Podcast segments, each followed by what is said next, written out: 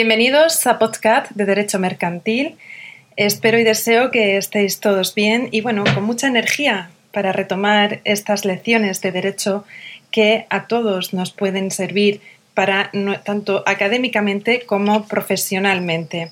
Bueno, en la lección de hoy vamos a hablar sobre la importancia de la empresa para el derecho mercantil. En esta lección vamos a ver cuatro, mm, pilares eh, fundamentales, ¿no? donde trataremos el concepto de empresa, los aspectos de la empresa, sus elementos y, por último, abarcaremos la temática del establecimiento principal y las sucursales.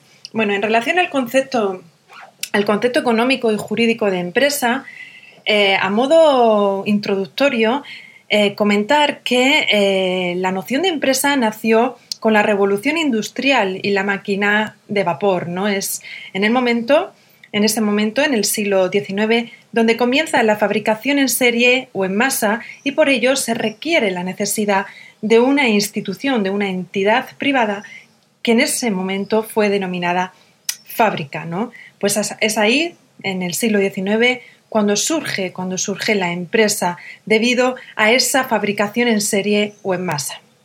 ¿Qué es lo que sucede cuando el derecho se, enfrenta a la empresa? Pues que no puede regularse arbitrariamente, ya que en la empresa intervienen pues, múltiples recursos jurídicos como pueden ser el derecho laboral, el derecho constitucional, el derecho administrativo, el derecho fiscal.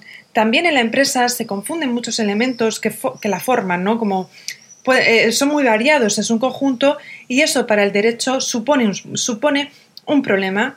Por ello, el derecho no ha podido construir un régimen unitario de la empresa. De hecho, de hecho, el intento de unificar el derecho mercantil en el derecho de la empresa fracasó, porque empresa no puede suponer en, en ninguno de los casos un sinónimo de derecho mercantil. Ya en el siglo XIX, uno de los intentos de definir el derecho mercantil fue equiparándolo a la empresa, ¿no? Que era lo que interesaba. Pero, como os decía, mm, no, no se puede, no puede ser el derecho mercantil el derecho de la empresa, porque no podemos crear una figura unitaria a través de una sola perspectiva, como puede ser la empresarial. Lo que es cierto es que la empresa es ha sido desde su nacimiento y es un fenómeno muy importante en el ámbito del derecho mercantil. La empresa nace, se genera por la práctica y eso requiere una organización. La empresa es un instrumento para organizar dos fuerzas de producción, por un lado el capital y por otro lado el trabajo, para alcanzar, para, para alcanzar lo que diríamos su fin, ¿no? Que no es más que otro que el fin lucrativo. Aunque sí que es cierto, aunque sí que es cierto que cada vez, cada vez se pueden ampliar no solamente a fines económicos, sino a otro tipo de finalidades empresariales. Y más en la actualidad, ¿no? Bueno, dicho esto, vamos a ver ahora el segundo apartado de esta lección, eh, que viene a hablar o viene a tratar sobre los aspectos de la empresa. Bueno, pues desde la perspectiva económica, decir que la empresa se puede conceptuar, pero en el campo jurídico no se puede alcanzar un solo aspecto de empresa. En el ámbito jurídico, la empresa tiene múltiples aspectos. Así ya lo mantenía, lo mantenía el profesor Manuel Proseta, donde nos dice eh, este gran profesor que la empresa, desde un punto de vista jurídico, tiene tres dimensiones. ¿no? Eh, para él, y bueno, y así lo ha compartido también la doctrina, eh, la empresa está, está compuesta por tres aspectos fundamentales. Por un lado, podemos hablar de un aspecto subjetivo funcional, que es el referente al de la empresa como actividad, donde el punto de vista del empresario y la actividad externa que se desarrolla es esencial, ¿no? En este aspecto subjetivo eh, se estudia, se estudia al empresario y a su vez su actividad externa que va a realizar, ¿no? Por eso es subjetivo funcional. Subjetivo en el sentido de que estudia a la persona, al empresario como tal, y funcional en el sentido de que estudia la actividad externa que desarrolla la propia empresa o que va a realizar ese empresario. El segundo de los aspectos que el profesor Manuel Proseta, y también así comparte la doctrina, de la empresa es eh, el aspecto objetivo. Es el aspecto más propiamente patrimonial, ¿no? que es el conjunto de bienes, derechos y relaciones de hecho que forman el patrimonio empresarial y que están organizados y adscritos a un determinado fin. Dicho fin es permitir que el empresario pueda realizar su actividad. Y por último, el aspecto que hace que, digamos, el aspecto que, también comparte eh, la empresa es ese aspecto institucional, ¿no? Que, donde la empresa se percibe como una comunidad de trabajo. Unos aportan el capital y otros aportan el trabajo. Es en la empresa donde nace el proletariado y donde se va a dar a cambio del trabajo un salario. Este tercer aspecto, si os fijáis, queda excluido del derecho mercantil, ya que pertenece al sector del derecho laboral. Por ello también, motivo a mayor a añadir, que por el que el derecho mercantil no es el derecho de la empresa, porque no acota toda la empresa, ya que excluye, por ejemplo, como hemos visto, el derecho laboral, que es un aspecto propiamente institucional de la empresa. Por consiguiente, por consiguiente, podemos definir el derecho mercantil como una rama, como una rama del derecho privado que estudia al empresario, su estatuto jurídico y sus relaciones externas de éste. Eh, por tanto, ese aspecto funcional y central de estudio del derecho mercantil es el empresario, que viene a ser el aspecto subjetivo funcional. Estudia al empresario y también la actividad externa que éste va a desarrollar. Em, a pesar de ser el aspecto fundamental, también nos va a interesar de manera subordinada el aspecto objetivo, es decir, este conjunto de bienes y derechos adscritos a un fin que es estar organizados porque son la base a través de la cual ese empresario puede realizar su actividad. La dimensión objetiva es lo que se llama establecimiento o negocio. A ello nos vamos a referir cuando se habla del derecho mercantil desde esa dimensión objetiva, que es ese aspecto más patrimonial. Bueno, eh, como tercero, mm, digamos, ya vamos a entrar ahora a hablar sobre el tercer, el tercer pilar de esta lección, que es, o tercer apartado, que es el referente al conjunto de elementos que integran la empresa. Mm, vamos a tener, ya lo vemos eh, en nuestra sociedad, y, en el, y dentro del ámbito empresarial, como hay tanto pequeñas, medianas como grandes empresas y también pequeños, grandes y medianos empresarios y distintas actividades, muy variadas y cada vez más, ¿no? Eh, hay una serie de elementos, a pesar de ello, no obstante, hay una serie de elementos que todas ellas, indistintamente de la dimensión de la empresa, comparten, ¿no? Y estos elementos son los que vamos a entrar a estudiar a continuación. Por un lado, la mal llamada propiedad comercial o la llamada propiedad comercial. Esta propiedad comercial no es una propiedad, por eso la doctrina considera que está mal llamada eh, propiedad comercial. Eh, mm, se conocía con este nombre la tutela que el ordenamiento jurídico proyectaba al arrendatario en la ley de 1964, que ya está derogada en la ley de arrendamientos urbanos, tutelada excesivamente al arrendatario porque surge en un momento donde la sociedad económica reclamaba esa tutela de los arrendamientos. Ya no estaba regulada por el Código Civil, sino por una ley, por una ley específica, una ley específica que, digamos, eh, mm, regulaba, regulaba dos derechos fundamentales. Por un lado, la prolongación forzosa e indefinida, donde los contratos de arrendamiento se prolongaban indefinidamente tanto en la vivienda como en los comercios, y por otro lado, el derecho de traspaso, ¿no? que es cuando un comerciante decidía cerrar el negocio lo vendía y lo traspasaba y tenía que dar un porcentaje al arrendador. El problema, el problema de la Ley de Arrendamientos Urbanos del año 1964, que como que reitero ya está actualmente está derogada, era el desfase entre las relaciones económicas y las rentas que se pagaban. Por ello, la reacción ante esta situación fue crear una nueva ley que cambiase ese concepto, por lo que se creó, se promulgó la nueva ley la ley actual, que es la Ley de Arrendamientos Urbanos de 1994. Esta ley eh, se fija más en el arrendador, fijándose en el derecho de, prórroga, ¿no? Se va a, a redundar en el local de negocio y por ello tenemos que dar una determinada, una determinada definición de local de negocio. Bueno, pues dicho esto, dicho esto, hacemos referencia a esta ley, a la ley de arrendamientos urbano, porque era lo que se entendía, era lo que se entendía que era eh, pertenecía a la propiedad comercial, la, eh, propia, el propio negocio, ¿no? la, propia, eh, digamos, mm, el, propio local del negocio, ¿vale? Vale, pues eh, la LAU, la, Ley Actual de Arrendamientos Urbanos, en su artículo 1 dispone que eh, su régimen jurídico se va a aplicar a los arrendamientos de fincas urbanas que se destinan a usos diferentes de la vivienda habitual.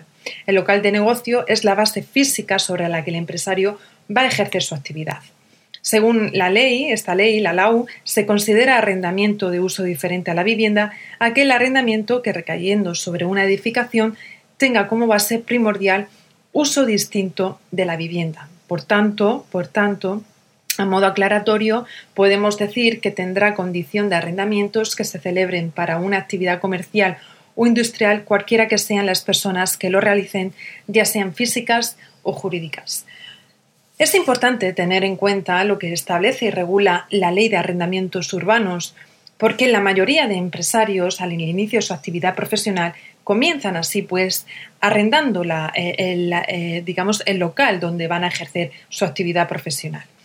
En esta ley, bueno, pues podemos ver cómo se, regula pues derechos de, de gran relevancia e importancia, como puede ser el derecho a adquisición preferente, las características de la propiedad comercial, eh, bueno, pues también el derecho de retracto, la cesión de contrato de arrendamiento y su arrendamiento de local, el derecho de indemnización para el arrendatario, bueno, múltiples, múltiples nociones que se han de tener en cuenta y que el empresario ha de tener en cuenta a la hora de arrendar el local de negocio. Bueno, pues además, además de esta, digamos, de esta mal llamada propiedad comercial, referente al local del, negocio donde se va a desarrollar la actividad empresarial, encontramos otros elementos, otros elementos integrados en la empresa, como pueden ser los bienes inmateriales. Estos bienes inmateriales son las creaciones de la mente humana con un uso económico y con una valoración patrimonial económica, como lo son, por ejemplo, las patentes, que son aquellos inventos que el empresario eh, crea y genera por sí mismo, novedosos, que no están todavía en el tráfico mercantil, y las marcas, ¿no? Estos, estos bienes inmateriales pueden ser utilizados por uno o varias personas en distintos lugares y requiere de una tutela jurídica, porque estas creaciones humanas se tutelan a través de los derechos de la propiedad industrial. Esta tutela consiste en conceder al creador o titular un derecho de exclusiva para utilizar el invento o para utilizar la marca. Los derechos de, exclusiva chocan, chocan con el derecho de libre competencia, pero a pesar de ello, se van a conceder dichos derechos porque van a generar unos beneficios para el mercado, aunque anulen y restrinjan el derecho de competencia. A la vez, a través de esa anulación, se va a fomentar la innovación tecnológica. Durante 20 años, el inventor, el innovador, puede explotar económicamente su patente y transcurrido este tiempo, la patente entra en el marco de uso público regulado por el derecho de libre competencia. También hay otros, otros derechos de exclusiva que potencian la competencia, como son los derechos de marca, ¿no? a los que ya he hecho referente, que son esos signos distintivos de la actividad empresarial. Se concede un absoluto, pero relativo. Eh, dominio sobre esa marca. Es decir, nos podemos encontrar la misma marca en dos sectores empresariales diferentes, ¿vale? Pero ello, por ello es un derecho de exclusiva, pero relativo pero con la excepción, con la excepción de que las marcas de renombre no se pueden utilizar para otro sector empresarial. Por ejemplo, Si una, si una empresa cuya actividad profesional es la de crear pilas, pues no puede denominarse Coca-Cola. ¿Por qué? Porque Coca-Cola es, un, es una marca de renombre que no puede ser utilizada para otros sectores. Todo esto se reduce, se reduce, ya lo veremos en su momento en el derecho de marcas, a no generar confusión al consumidor medio, ¿no? al ciudadano medio. Cuando se genera esa confusión, pues cuando el ciudadano medio puede dudar de si las pilas pertenecen a Coca-Cola, eh, eh, eh, pues evidentemente no, se puede, no se puede utilizar la marca. Se le concede el derecho exclusivo indefinido, ya que se puede prolongar en el tiempo indefinidamente, porque sirve para potenciar la, la competencia. A través de las marcas, el empresario es donde, de manera general, se va a dar a conocer. A veces, hoy en día, el gran valor patrimonial de las empresas son las patentes y las marcas, no es tanto a lo mejor donde se va a desarrollar su actividad profesional como el local de negocio, puesto que en la mayoría de los casos puede ser que esté arrendado, sino que mm, muchas veces y cada vez más eh, realmente el valor empresarial, el valor de la empresa pueden ser y son esas patentes y marcas, ¿no? donde pues podríamos decir que estos bienes inmateriales son bienes que cada vez son más valorados desde un punto de vista económico y jurídico. Conjuntamente, conjuntamente a la mal llamada mm, propiedad comercial y a estos bienes inmateriales referentes a las patentes y a las marcas, en la empresa, en la empresa hay otros elementos como pueden ser las cosas corporales, referente a las mercancías y al dinero. Normalmente, normalmente es el dinero. Este dinero tiene que estar en continuo movimiento en el ámbito empresarial. Y también están las la, eh, mercaderías, ¿no? que son cosas corporales, son siempre cosas muebles. Perdón, antes he dicho mercancías y me, quería referir a las mercaderías, perdón. Pues estas mercaderías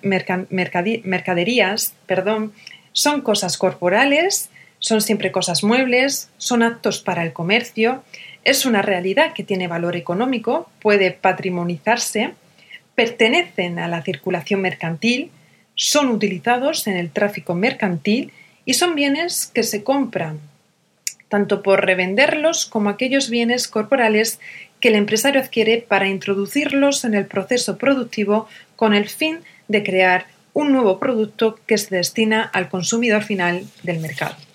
Bien, pues dicho esto, dicho esto, por último, como elementos integradores de la empresa, vamos a hablar sobre las relaciones de hecho. Estas relaciones de hecho que cada vez, cada vez tienen más valor, más valor sobre todo en eh, los concursos de acreedores. Bueno, son llamadas así porque estas cualidades no son ni cosas ni derechos, por tanto, son relaciones de hecho. La empresa es dinámica, es una organización dinámica, es un conjunto de bienes que están organizados y en funcionamiento continuo, ¿verdad? Pues ese hecho de que exista esa organización dinámica se llama fondo de comercio. Dentro del mercado surgen las relaciones de hecho, que son dos, ¿vale? Por un lado, la clientela que es ese conjunto de personas que de una manera permanente demandan los productos de una empresa, esta clientela surge porque hay una organización empresarial, porque hay una empresa que tiene una buena organización, una buena organización, una presencia, buenos conocimientos, muchos empleados o pocos, pero que, dan respuesta al cliente y una, respuesta, eh, digamos, acorde y en su beneficio, o simplemente pues porque suponen una buena marca, aunque siempre una buena marca va a estar detrás de todas estas cualidades que he hecho mención. Y luego, en segundo lugar, este fondo de comercio, además de la clientela, también, también está compuesto por las expectativas de beneficios o ganancias. Estas expectativas de beneficios o ganancias no van a depender de la organización empresarial, sino que van a surgir de varias variables externas que son los, em, que son los gustos del público. digamos, se, va, se, va, se va a basar sobre las preferencias, las preferencias del público. Del público al, al, que va destinado la actividad profesional o actividad comercial o la actividad empresarial en general de la empresa.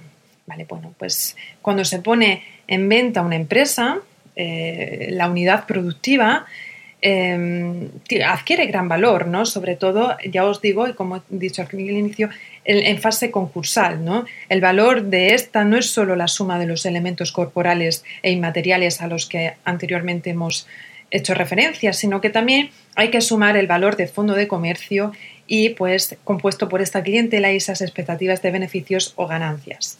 Este fondo de comercio no consta en el activo del balance de las empresas y solo se tiene en cuenta cuando se haya adquirido el fondo de comercio onerosamente, es decir, cuando se paga por él en la compra de la empresa, ¿no? en esa compra, en esa venta de la unidad productiva de la empresa. Por último, por último eh, cerramos la lección de hoy con, eh, ponemos ese broche final con hablando sobre el establecimiento principal y las sucursales de, una empresa. ¿no? Lo habitual es que la base física esté abierta al público. La, base mm, física, digamos, eh, la empresa tenga, tenga pues algún establecimiento, alguna sucursal abierta al público, al público. En la práctica, porque nos encontramos ante, bueno, pues, suponemos la venta de productos, ¿no? que es lo que genera esa empresa, productos o servicios. En la práctica, el empresario tiene una base principal y unas sucursales, es decir, además de la base principal, es posible que tenga otros establecimientos adheridos. Bueno, pues en relación a ese establecimiento base principal, el artículo 9 de la Ley de Sociedades de Capital regula, regula el domicilio de las sociedades de capital. Según este artículo, la sociedad tiene que elegir un domicilio social cuando se constituye y puede decidir o bien el lugar donde se encuentre la oficina central de la Administración, el criterio administrativo, o bien el lugar donde se encuentre el centro de explotación más importante, que viene a ser un criterio económico. El domicilio de la sociedad es siempre el establecimiento principal que se tiene que escribir, eso sí, en el registro mercantil y hacer constar previamente en los estatutos de constitución de la empresa. Es uno de los requisitos o elementos esenciales de los estatutos. Bueno, pues dicho esto, ¿a qué nos referimos cuando hablamos de las sucursales o de una sucursal de una empresa? A este establecimiento principal, las empresas o sociedades, como hemos dicho al, principio, pueden ampliarse en sedes sucursales que no tienen personalidad jurídica. Las sedes sucursales están reguladas en el artículo 295 y siguientes del Reglamento de Registro Mercantil, de donde extraemos qué es en concreto una sucursal. Pues bien, es una sede física con un representante permanente y con cierto grado de autonomía de gestión. A través de la sucursal se va a ejecutar la misma actividad del establecimiento principal, bien en su totalidad o bien parcialmente. Bueno, Mm, así, de manera genérica, podemos, podemos asentar unas características de la sucursal. En primer lugar, la base física tiene que ser distinta del establecimiento principal, evidentemente. En segundo lugar, frente al establecimiento de la sucursal, tiene que haber un representante, que es un gestor que puede tener más o menos facultades. En tercer lugar, estas sucursales son creadas por las propias sociedades de capital. Es decir, las puede crear bien la Junta General o bien los administradores, dependiendo de lo que costen los estatutos sociales de la propia sociedad. Como cuarta característica, destacar que esta sucursal se tiene que escribir en el registro mercantil. Y se escribe doblemente, por un lado, a folio abierto al nombre de la sociedad y por otro lado en el registro de la localidad donde eh, eh, la, sucursal vaya a actuar. Si la sucursal estuviera ubicada en la misma localidad que la sociedad que abre folio, es suficiente entonces que se inscriba la sociedad. Es decir, es suficiente con la inscripción en el registro mercantil del establecimiento principal. ¿Qué es lo que sucede en el caso de las sociedades extranjeras? Bueno, pues aquí ya eh, es un problema añadido. En el caso de las sociedades extranjeras nos encontramos con que tienen su domicilio en su país, Y no tienen vida registral en España. En este caso, de que una sociedad extranjera abra una sucursal en España, lo que, lo que debe hacer es escribir la primera sucursal en el registro mercantil abriendo folio donde se ubique, como si fuese un establecimiento principal, y tiene que constar en este folio una descripción perfecta y detallada de todas las circunstancias jurídicas que interesen sobre el empresario y la empresa extranjera. Bueno, pues dicho esto, con este apartado, hablando sobre el establecimiento principal y las sucursales de una empresa, concluimos la lección de hoy.